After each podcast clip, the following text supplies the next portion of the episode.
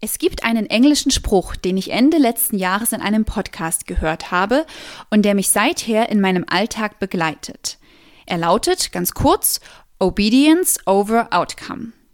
Wortwörtlich zu Deutsch übersetzt Gehorsam über Ergebnis. Nun, klingt im Deutschen nicht so griffig. Was genau steckt also dahinter? Erst einmal zu dem Wort Gehorsam. Zugegeben, das ist so ein Wort, bei dem man manchmal innerlich ein wenig zusammenzuckt, weil es irgendwie negativ besetzt ist. Kennst du das? Es ist möglich, dass du schon mal eine negative Erfahrung damit gemacht hast, jemandem gehorchen zu müssen. Vielleicht jemanden, der es nicht gut mit dir meinte. Zum Beispiel ein Lehrer oder ein Chef, der dich auf dem Kieker hatte. Das nervt. Manchmal ist es sogar richtig demütigend. Ich möchte dich jedoch dazu ermutigen, dich einmal ganz neu auf dieses Wort einzulassen. In der Bibel kommt das Wort Gehorsam in vielen verschiedenen Zusammenhängen vor.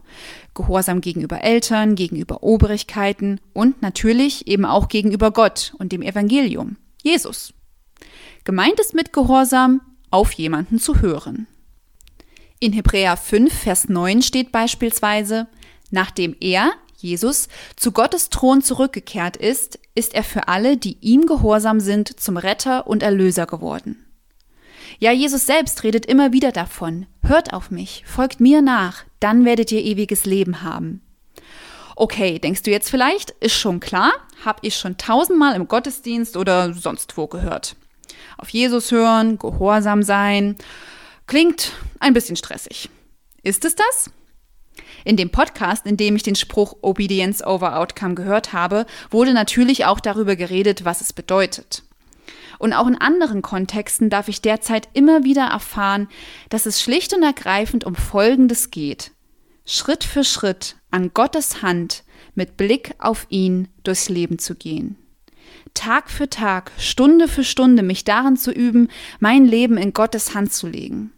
Es geht um diese immer wieder neue Entscheidung, ihm zu vertrauen und auf ihn zu hören. Das ist eine ganz alltägliche, sich wiederholende Entscheidung.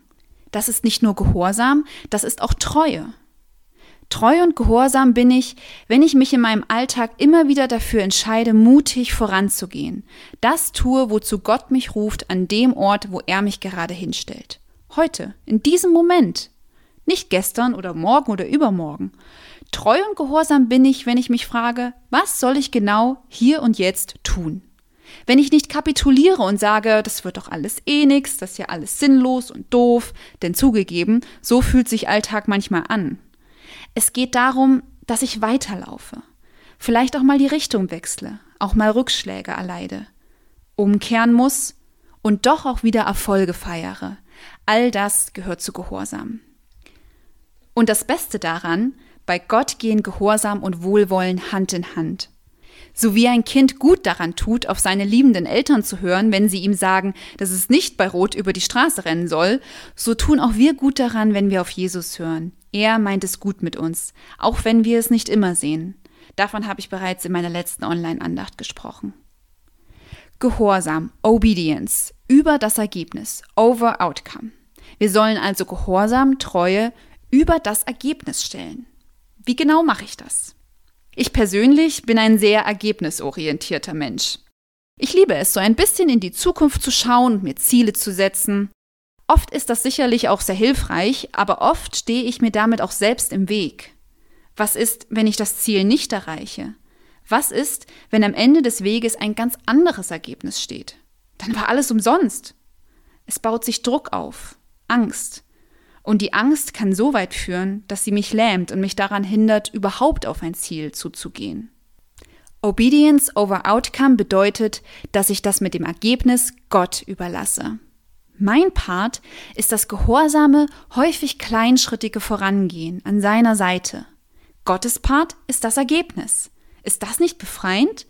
Das Ergebnis liegt in Gottes Verantwortung, nicht in meiner. In Sprüche 16, Vers 3 steht, Vertraue dein Vorhaben dem Herrn an, dann werden deine Pläne gelingen. Ja, möglicherweise verändert sich dann auch unser Verständnis von Erfolg, wenn wir unsere Vorhaben Gott anvertrauen und ihm überlassen. Ich kann loslassen von zwanghaftem Erfolgsstreben, von der Angst, Ziele nicht zu erreichen, von der Angst, die eigenen Träume nicht zu erfüllen. Gott sieht unsere Träume und das, was wir uns für unsere Zukunft wünschen. Und alles, was er will, ist, dass wir jeden Tag auf ihn hören und losgehen, weitergehen. Ja, wir dürfen auch auf unsere Träume zugehen, wenn Gott sie uns ins Herz gepflanzt hat.